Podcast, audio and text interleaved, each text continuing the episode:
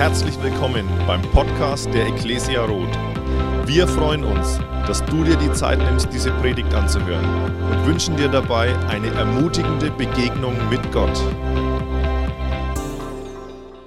Heute geht es wohl um den bekanntesten Psalm in der Bibel. Welcher Psalm ist es? Psalm 23. Ja. Es ist der Psalm 23. Hey, was für Predigten wurden schon über den Psalm 23 gehalten? Viele, viele, viele. Viele Bilder wurden gemalt, äh, viele Bücher geschrieben und ich darf heute auch über den Psalm 23 predigen. Und ich möchte zu Beginn mit euch zusammen den Psalm 23 nochmal lesen. Ich habe ihn mitgebracht für die, die ihn nicht auswendig können. Steht er hier und wir lesen jetzt einfach mal gemeinsam. Der Herr ist mein Hirte, mir wird nichts mangeln. Er weidet mich auf einer grünen Aue. Er erquickt meine Seele und führet mich zum frischen Wasser. Und ob ich schon wanderte im finsteren Tal, fürchte ich kein Unglück, denn du bist bei mir. Dein Stecken und Stab trösten mich. Du bereitest einen Tisch im Angesicht meiner Feinde. Du salbst mein Haupt mit Öl und schenkst mir voll ein. Gutes und Barmherzigkeit werden mir folgen mein Leben lang. Und ich werde bleiben im Hause des Herrn immer da. Hammer. Wurde der später eingeblendet, der Psalm? Am Anfang warst du ruhig und ich dachte, ihr könnt es auswendig. Ja, ich äh, verbinde mit dem Psalm 23 ähm, die Geburt von Elias. Wir mussten dort ähm, ein zweites Mal ins Krankenhaus. Es gab Komplikationen und es war extrem anstrengend für uns und wir waren echt auch überfordert. Das hat uns ans Limit gebracht und ich weiß noch, wie wir im Krankenhaus waren. Es war nachts. Elias hat endlich geschlafen und ich habe versucht, die Franzi einfach mit dem Psalm 23 zu ermutigen und den für sie zu beten und ja, da habe ich angefangen, der Herr, man hätte mir wird nichts mangeln, habe ich alles hinbekommen. Dann ging es mir wie ihr, wie euch. Da habe ich gemerkt, ich kann ja gar nicht. Und irgendwo im finsteren Tal musste ich dann abbrechen und wir haben, mussten so lachen. Das hat uns so gut getan. In dieser dunklen Stunde waren wir irgendwie so erfrischt oder wie der Psalmist es sagen würde, wir waren erquickt. Und ähm, das ist so, was ich mit dem Psalm 23 irgendwie verbinde. Und ich glaube, jeder von uns könnte oder viele konnten ähm, Geschichten erzählen, wo der Psalm 23 Trost, Halt oder Geborgenheit geschenkt hat. Und deshalb habe ich mich auch mega gefreut, wie Benny mich gefragt hat, hey, ob ich über Psalm 23 predigen kann. Da dachte mir, ja, voll cool, cooler Psalm. Ähm, und dann meine zweite Reaktion war, oh nein, Psalm 23, da, da wurde ja schon alles drüber gesagt. Ähm, da gibt's schon zig Predigten und was, was, was habe ich schon Neues dazu beizutragen? Was wollen wir heute schon Neues hören? Vielleicht denkst du es auch so, oh, jetzt eine halbe Stunde, nichts Neues. Ähm, aber der Punkt ist, es ist nicht entscheidend, wie oft wir den Psalm 23 gehört haben, sondern wie viel von dem Psalm 23 unserem Herz und unserem Alltag angekommen ist. Also wie sehr wir von diesem Zuspruch aus Psalm 23 leben. Und deswegen ist es heute auch mein Wunsch, dass dieser Psalm 23 ganz neu in unser Herz rutscht, vom Kopf ins Herz. Und damit es passiert, will ich auch noch mal kurz beten. Jesus, ich bitte dich, dass du uns das Herz öffnest für die, die Schönheit, die du beschreibst im Psalm 23. Wie du uns führst und uns leitest und uns versorgst. Bitte, dass du meine Worte verwendest, dass unsere Herzen angerührt werden heute. Amen. Ja, was mir hilft, ähm, so einem Psalm, aber auch so einem Vers irgendwie ins Herz zu bekommen, ist, wenn ich so einen Vers nehme und mal Wort für Wort den Vers auseinandernehme und sage, okay, was bedeutet eigentlich dieses eine Wort? Was steckt dahinter und was bedeutet es ganz persönlich für mich? Und dann merke ich auf einmal, wie sich so ein Reichtum entfaltet aus so einem Vers. Und genau das will ich jetzt auch mit euch am Anfang machen. Wir wollen uns den Vers 1 anschauen. Der heißt, der Herr ist mein Hirte, mir wird nichts mangeln. Und wir starten durch mit der Herr. Also der Herr ist mein Hirte. Und damit ihr das auch immer im Blick habt, mache ich für Gott ein Dreieck. Das ist natürlich komisch, aber es steht für die Dreieinigkeit, für den Vater, den Heiligen Geist und Jesus. Ah. Ähm, ja, der Herr ist mein Hirte, also Jahwe. Das ist gewaltig, der Schöpfer des Universums, der, der jeden Planeten ähm, geschaffen hat. Aus nur ein Wort hat gereicht und Dinge sind ins Leben gekommen. Ja, wir haben letztens einen, einen Film angeschaut über Astronauten und die, äh, das ist einfach überwältigend, was die erleben. Und die, die haben nur einen Bruchteil gesehen von dem, was das Universum ausmacht. Und all das hat Gott geschaffen. Jeden Stern, jeden Planeten, aber auch jede Ameise und jedes Haar auf unserem Kopf. Und dieser Herr ist auch der Allmächtige. Es ist dem, dem alles möglich ist. Ja, der kann aus, der kann Brot vom Himmel regen lassen oder aus dem Stein Wasser kommen lassen. Ihm ist nichts unmöglich. Und gleichzeitig ist auch der Herr der Heilige. Hey, der allein Anbetungswürdige. Wir lesen in Offenbarung, sehen wir ein Bild von, von Gott auf dem Thron und das Einzige, was die Menschen dort machen können, ist heilig, heilig, heilig zu rufen. Heilig, heilig, heilig, weil, weil es ist diese Ausstrahlung von Gott, es, es bewirkt in uns Anbetung, wir können gar nicht anders. Und dieser Herr ist mein Hirte. Also, er ist mein Hirte, der ist nicht irgendein Hirte, sondern er ist mein Hirte. Das heißt, ich bin sein Schaf. Ja, das bin ich. Zwei Füße und ein Kopf. Und das bist du. Auch zwei Füße und ein Kopf. Und das ist der Elias. Das ist ein kleines Schaf. Ist auch im Start. Er ist mein Hirte. Hey, wie wird ein Hirte, Hirte zum Hirten? Also ein Hirte braucht erstmal Geld, das muss sich ansparen und dann geht er mit dem Geld auf den Markt und schaut sich vielleicht verschiedene Schafe an und schaut, hm, das, ja, hm, das. Und dann kauft er sie und dann werden diese Schafe Teil von seiner Herde. Und das ist schon ein krasses Bild. Das heißt, genauso hat sich Gott auf den Weg gemacht und hat dich ausgesucht und hat dich teuer, teuer erkauft. Und das bedeutet, dass Gott als dein Hirte dich kennt. Und er kennt deine Stärken, deine ganzen schönen Seiten, aber er kennt auch deine Schwächen und deine nicht so schönen Seiten. Und trotzdem hat er sich für dich entschieden. Trotzdem hat er dich auserwählt, dass du Teil von seiner Herde wirst. Der Allmächtige wählt dich aus. Und das ohne, dass du irgendetwas dazu beitragen kannst. Ein Schaf kann wenig dazu beitragen. Das ist der Hirte, der das entscheidet. Das bedeutet, dass er mein Hirte ist. Ja, der Herr ist mein Hirte. Er ist mein Hirte. Ich bin ihm wichtig und wertvoll und er will vor allem, dass es mir gut geht. Und in diesem Wort Hirte steckt für mich einmal ein Versorgungszuspruch und auf der anderen Seite ein Führungsanspruch. Ja, ich versuche das jetzt mal so groß wie möglich zu schreiben. Na, wird mir nicht gelingen. Ähm, aber Versorgung steht hier. Versorgung aber auch Führung. Führung. Das ist, was hier steht. Ähm, also Versorgungszuspruch. Das heißt, ein Hirte will, dass es seinen Schafen gut geht. Sein beruflicher Erfolg, sein Lebensstandard, alles hängt davon ab, dass es den Hirten, den Schafen gut geht, dass sie in Sicherheit ähm, sind, dass sie immer genug zu essen gehen. Also wir kommen und ähm, wir als Schafe, das Einzige, was wir machen müssen, ist eigentlich vom Büschel zu Büschel laufen und dran knappern. Also der Elias wird immer machen, und das ist so, was wir machen müssen. Und noch ein bisschen. Und der Hirte sorgt dafür, dass da genug Büschel da sind. Und dann geht er weiter und schaut, dass noch mehr Büschel da sind. Das ist dieser Versorgungszuspruch. Aber auf der anderen Seite ist dort auch ein Führungsanspruch. Also der Hirte letztendlich führt seine Schafe. Er bestimmt den Weg. Der Hirte sagt, welche Büschel du essen kannst und welche Büschel ähm, nicht da sind, wo wir nicht hingehen. Und deshalb erfahren Schafe erst die Versorgung vom Hirten, wenn sie auch seiner Führung folgen.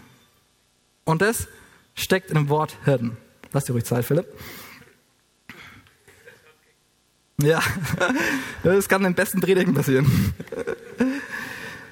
Das bedeutet, dass der Herr mein Hirte ist. Versorgung und, äh, Versorgung und Führung. Der Herr ist mein Hirte. Mir wird nichts mangeln. Mir wird nichts mangeln, nichts. Hey, weil Gott, der Allmächtige, der Heilige, der allein Anbetungswürdige, mein Hirte ist, dem, dem, dem, dem alles gehört auf der Welt. Und dies, weil er sich für mich entschieden hat, deshalb wird mir nichts mangeln. Logisch. Oder? Hey, unser Hirte ist der reichste, schlauste, mächtigste und fürsorglichste Hirte, den es gibt auf der Welt. Und deshalb wird uns nichts mangeln. Deshalb sind auf dem Bild auch ganz viele Büschel. Und ich, weiß nicht, wie es euch geht, aber ich brauche auch immer einen Baum.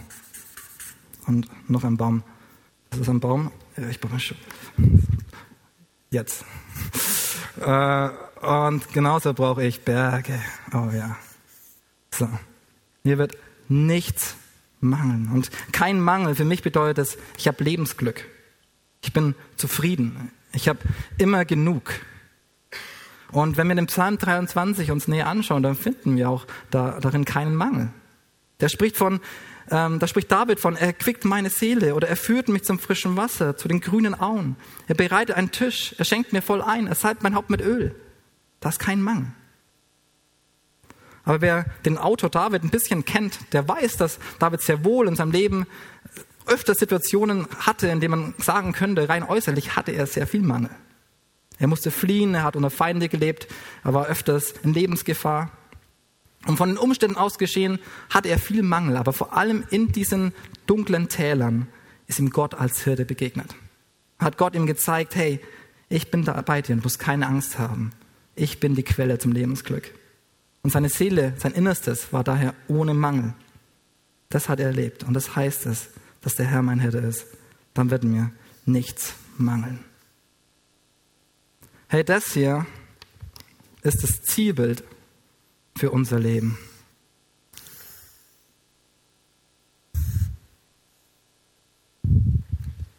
Ein Leben unter der Führung des allmächtigen Gottes. Ein Leben, in dem wir seinen Versorgungszuspruch erleben. Ein Leben, in dem es uns gut geht.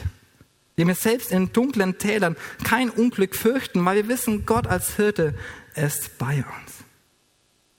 Und ich weiß nicht, wie es euch geht, aber ah, wenn ich mir das so anschaue, ich würde am liebsten reinspringen. Ich würde am liebsten ins Bild reinspringen und wäre jetzt im Moment ein Schaf und würde einfach von Büschel zu Büschel laufen und, dann würde ich mich an den Baum legen und ah, ich würde einfach nur chillen und dann in den Berg und was ich vergessen habe zu malen, was Franzi auch ganz wichtig war und da ist ja natürlich auch ein Fluss und dann würde ich mich an dem Fluss entspannen schlafen und einfach eine gute Zeit haben.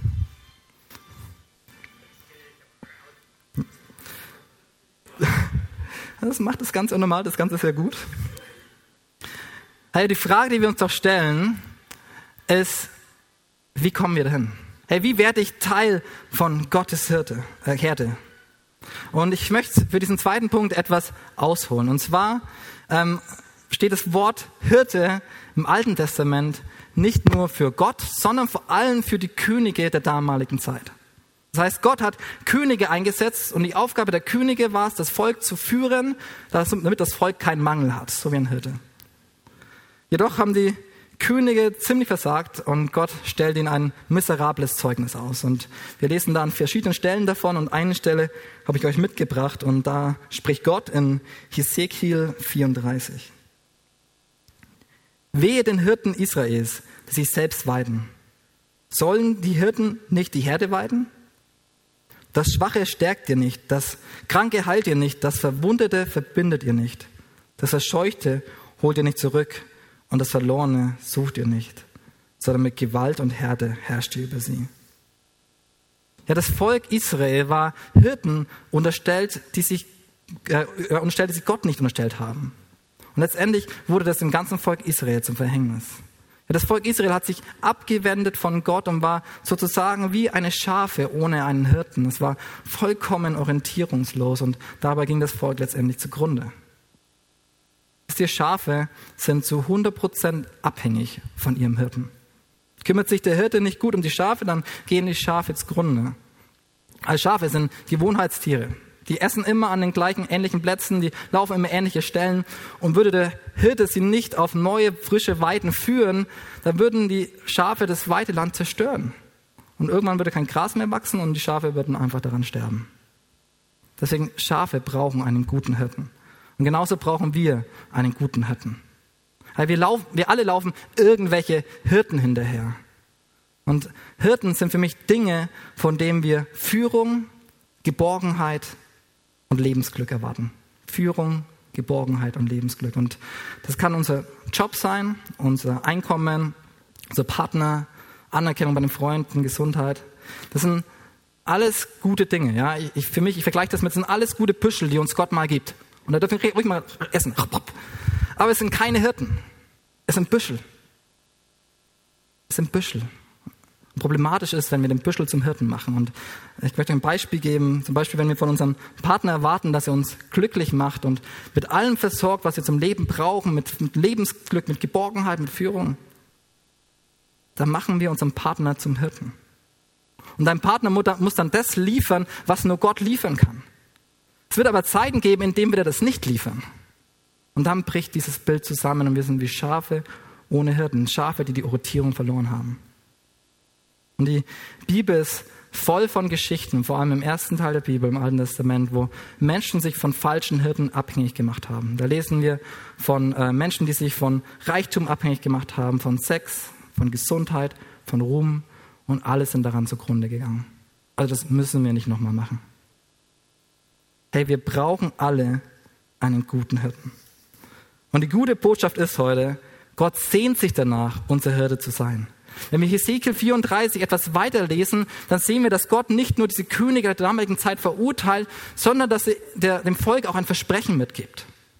Und zwar, ich lese mal da ein paar Abschnitte noch dazu weiter. Hesekiel 34. Denn so spricht Gott der Herr. Siehe, ich selbst will nach meinen Schafen suchen und nicht ihre annehmen. Das Verlorene will ich suchen und das Verscheuchte zurückholen und das Verwundete verbinden. Das Schwache will ich stärken. Das ist genau das Gegenteil, was die anderen nicht gemacht haben. Ich will ihnen einen einzigen Hirten erwecken, der sie weiden soll, nämlich meinen Knecht David. Der soll sie weiden und der soll ihr Hirte sein. Gott verspricht einen neuen Hirten. Ja, er selbst will sich seine Schafe annehmen. Und dieser Hirte wird sein wie David. Also David war zu dieser Zeit tot. Aber David war ein Sinnbild für den perfekten König. Zu Davids Zeiten ging es dem Volk am besten. Es war einfach richtig, richtig gut. Und Gott sagt, hey, so einen Hirten schenke ich euch nochmal. Und dann vergingen 600 Jahre und 600 Jahre ist nichts passiert. Es hat sich nichts geändert. Und dann kommt Jesus. Und Jesus nimmt Bezug auf diese Erwartungshaltung, Bezug auf diese Verheißung. Und davon lesen wir in Johannes 10. Und auch das lese ich euch vor. Das sagt, sagt Jesus. Ich versichere euch, ich bin die Tür zu den Schafen, sagte er. Alle, die vor mir kamen, waren Diebe und Räuber, doch die Schafe hörten nicht auf sie. Ja, ich bin die Tür. Wer durch mich hineingeht, wird gerettet werden. Wo er auch hinkommt, wird er grüne Weiden finden. Ein Dieb will rauben, morden und zerstören. Ich aber bin gekommen, um ihnen das Leben in ganzer Fülle zu schenken. Ich bin der gute Hirte. Der gute Hirte opfert sein Leben für die Schafe. Hey, dieses Statement von Jesus, das war gewaltig. 600 Jahre warten sie darauf und dann kommt einer daher, Jesus, und er sagt, ich bin es. Ich versichere es euch, ich bin der gute Hirte. Ich bin der Hirte, von dem ihr im Psalm 23 liest. Ich bin es und ich führe euch zu den grünen Weiden. Und ich bin gekommen, um euch Leben in ganzer Fülle zu schenken. Leben im Überfluss. Leben, das, was ihr hier seht. Ich bringe euch dahin. Und weiter sagt Jesus, ich bin nicht nur der gute Hirte, sondern ich bin vor allem auch die Tür. Wer durch mich hineingeht, wird gerettet werden. Jesus öffnet die Tür und sagt uns, hey, ihr wollt Psalm 23 erleben, diese Versorgung, diese Führung, dann geht durch mich hinein und werdet Teil dieser Herde. Weiter sagt Jesus, ein paar Verse weiter, ich bin der gute Hirte. Ich kenne meine Schafe und meine Schafe kennen mich. Genauso wie der Vater mich kennt und ich den Vater kenne. Und ich gebe mein Leben für die Schafe her. Ich habe auch noch Schafe, die nicht aus diesem Stall sind, also nicht nur ihr Volk Israel, sondern ich habe auch Schafe in, in Hilbertstein, ich habe auch Schafe in Rot. Und auch sie muss ich herführen. Sie werden auf meine Stimme hören und alle werden eine Herde unter einem Hirten sein. Ey, wir Schafe, wir sind solche Schafe, wir laufen oft so, wir laufen oft den falschen Hirten hinterher. Und das nennt die Bibel Sünde. Sünde steht für Zielverfehlung. Also wir sind Gott als guten Hirten davongelaufen, wir haben das Ziel verfehlt, sind nicht seinem Führungsanspruch nachgekommen und erleben deshalb auch nicht seinen Versorgungszuspruch. Wir sind vom Hirten weggelaufen. Die Bibel ist da ganz ernst. Sie sagt, hey, der Weg weg vom Hirten führt zum Tod. Aber das Gute ist, Jesus geht uns nach. Er, er sucht uns. Er, er schreit nach uns und hofft, dass wir seine Stimme hören. Hört ihr meine Stimme? Er sieht, wie wir, wie wir in den Tod, den Tod entgegenläufen, aber er lässt es nicht zu. Er läuft uns und rennt uns hinterher. Er liebt uns so sehr, dass er anstelle von uns die gerechte Strafe für unseren Ungehorsam auf sich nimmt. Er sagt, ich gebe mein Leben für diese Schafe. Ich gebe mein Leben. Die Schafe sollen leben. Ich werde für sie mit meinem Leben bezahlen. Hey, was für ein Hirte. Und das hat Jesus tatsächlich gemacht. Davon bezeugt das Kreuz. Die Tür steht offen und wir können hineintreten und Teil von seiner Mir wird nichts mangeln Herde werden. Wie werde ich, von, wie werde ich Teil von Gottes Herde? Geh durch die Tür. Die Tür steht offen und die Tür ist Jesus. Versuche ich jetzt zu malen. So, es ist eine offene Tür. Und da steht Jesus dran.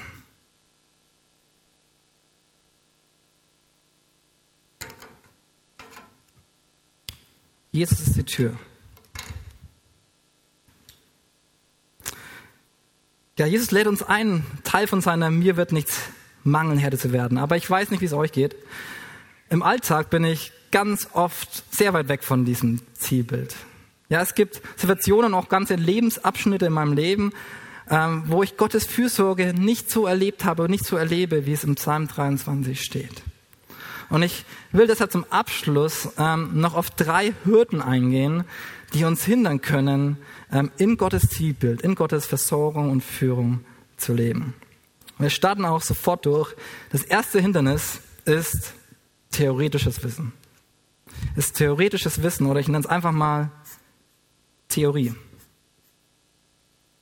Theorie. Das ist eine Hürde. Theoretisches Wissen. Hey, wir wissen so viel über Psalm 23 und vielleicht habe ich heute euch auch noch nichts Neues erzählt. Wir haben schon alles gehört und man könnte noch viel mehr vom Psalm 23 erzählen. Da gibt es so viele schöne Bilder, man kann so in die Tiefe gehen. Aber wisst ihr, Wissen wird zum Hindernis, wenn Wissen Wissen bleibt. Wisst ihr, Gott interessiert sich nicht so sehr um unser Wissen, Gott interessiert sich um unser Herz. Interessiert, wie es um unser Herz steht. Und in den Herausforderungen des Alltags, wenn es mal so richtig hart auf hart kommt und stressig wird und vielleicht wir im dunklen Tal sind, da ist es vollkommen egal, was wir im Kopf haben. Da kommt das raus, was in unserem Herz ist.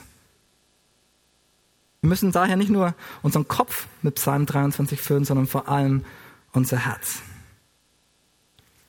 Zwei Sachen können mir dabei helfen. Das eine haben wir am Anfang schon gemacht. Also ich, ich kau oft dann einen Vers oder einen Psalm, wenn ich die Bibel lese, Wort für Wort dem Vers durch, bis es mir ins Herz schritt und sagt, Gott, zeig mir, was dieses Wort, dieser Vers für mich ganz persönlich zeigt.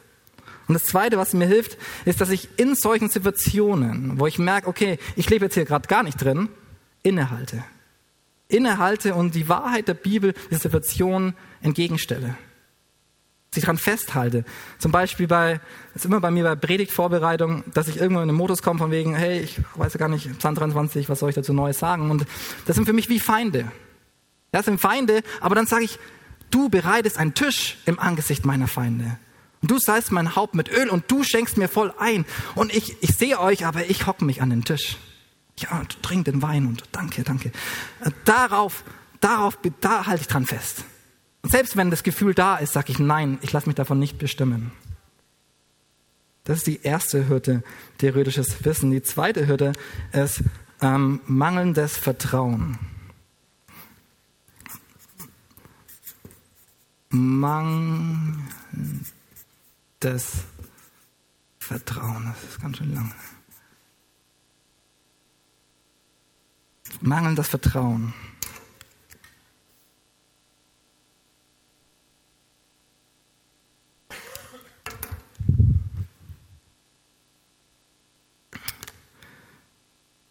Und wie ich mich persönlich mit dem Psalm 23 beschäftigt habe, ähm, kam mir immer ein Bild in den Kopf.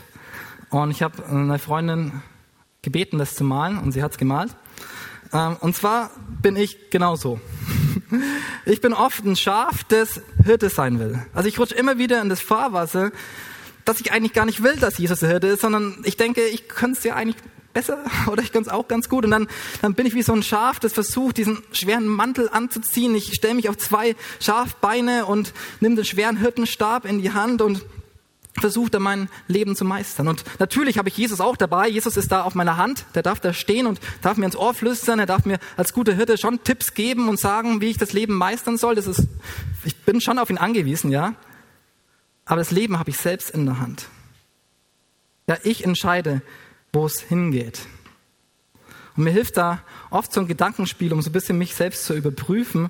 Und ähm, indem ich sage, hey, was wäre, wenn Gott zu mir oder zu dir sagen würde, pass mal auf, den Büschel, an den du knabberst, der ist super, aber hey, wir gehen jetzt durch das dunkle Tal dahinter durch und ganz da hinten, da ist noch eine viel schönere Weide. Da gehen wir jetzt hin. Also, hier dein, dein Verkauf, dein Job, kündige ihn. Oder verkauf dein Haus. Das sind nur Gedankenspiele, aber ich merke, hey, oh, da müsste ich ja ihm tatsächlich voll vertrauen. ähm, und dann merke ich, hey, es gibt Situationen, in denen habe ich, hab ich das Leben mehr in der Hand, als dass Jesus mein Leben in der Hand hat. Und Fakt ist, wir werden diesen Versorgungszuspruch von Jesus nur dann erfahren, wenn wir auch uns unter seinem Führungsanspruch stellen.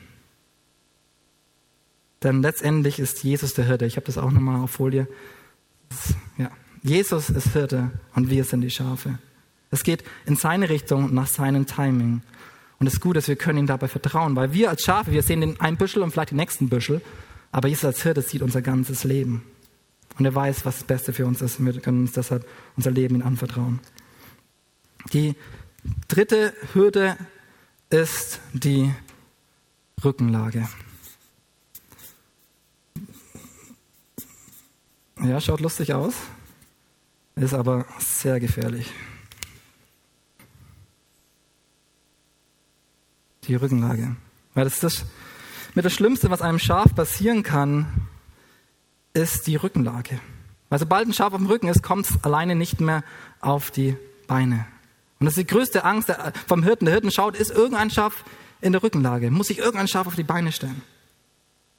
Ja, das Schaf macht sich gemütlich, will sich ein bisschen kratzen am Rücken und zack, kommt es nicht mehr auf die Beine. Oder sie geht in eine Mulde und legt sich drin und denkt, oh, wie gemütlich, schläft ein und zack, kommt nicht mehr auf die Beine. Und dann drücken diese Organe des Schafs auf die Lunge. Das Schaf bekommt kaum noch ähm, Luft, kann nicht mehr essen und es schwebt in Lebensgefahr und es kann ganz schnell gehen, dass so ein Schaf dann stirbt. Deswegen gibt es auf YouTube ganz viele Videos, wie man solche Schafe wieder auf die Beine stellen kann tatsächlich. Hey, die Rückenlage ist mit die größte Gefahr, die uns zustoßen kann. Wenn wir da liegen, dann sehen wir den Hirten nicht mehr. Dann haben wir keine Orientierung mehr und da gehen wir geistlich ein. Und diese Rückenlage steht für mich für große Schicksalsschläge in unserem Leben. Wisst ihr, unser Leben ist nicht immer Halligalli, grüne Wiese, frisches Wasser, sondern jeder, der etwas mehr Lebenserfahrung hat, der weiß, dass ähm, im Leben auch dunkle Täler kommen. Und es gibt Schicksalsschläge, da zieht es uns regelrecht die Beine weg. Da legen wir auf dem Rücken und es gibt keine Chance mehr, von allein hochzukommen. Da ist nur noch alles dunkel und hoffnungslos. Trauer und Schock überschattet alles und das vielleicht auch Unverständnis und Zorn Gott gegenüber. Und wenn du dich mit diesem Bild identifizieren kannst und dich fühlst wie so ein Schaf, das auf dem Rücken liegt, dann, dann habe ich einen riesen Wunsch und eine riesen Ermutigung. Dann brauchst du dringend Hilfe. Ja, dann brauchst du Hilfe von Menschen, von Freunden, Bekannten, Hilfe von Experten, aber vor allem brauchst du Hilfe von Jesus.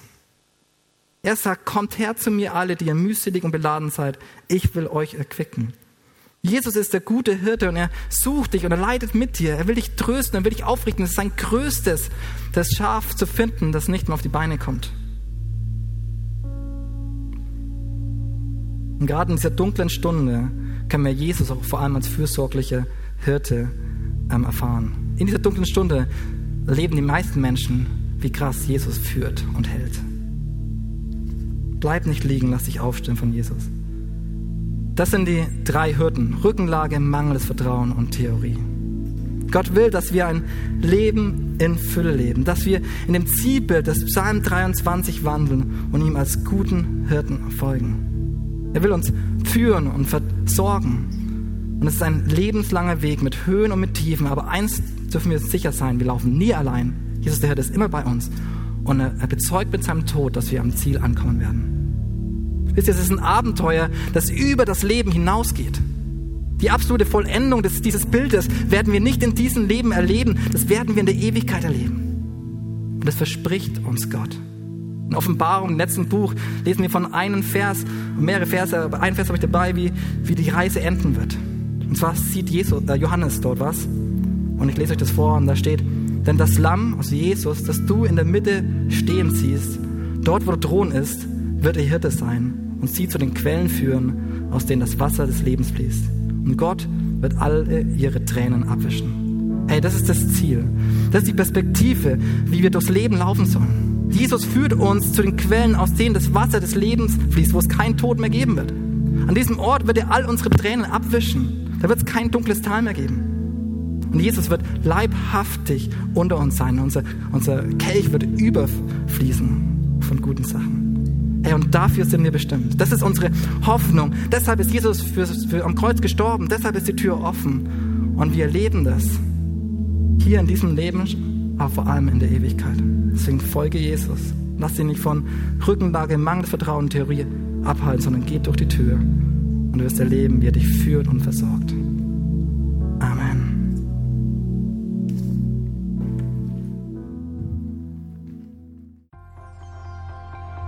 Wir hoffen, dass dir diese Predigt gefallen hat und dich in deinem Leben mit Gott stärkt. Außerdem wollen wir dich gerne besser kennenlernen. Dazu bist du herzlich eingeladen, unsere Sonntagsgottesdienste um 10 und 17 Uhr zu besuchen. Schau doch mal auf www.ecclesia-rot.de vorbei oder auf den sozialen Medien unter Ecclesia Rot. Wir freuen uns auf dich.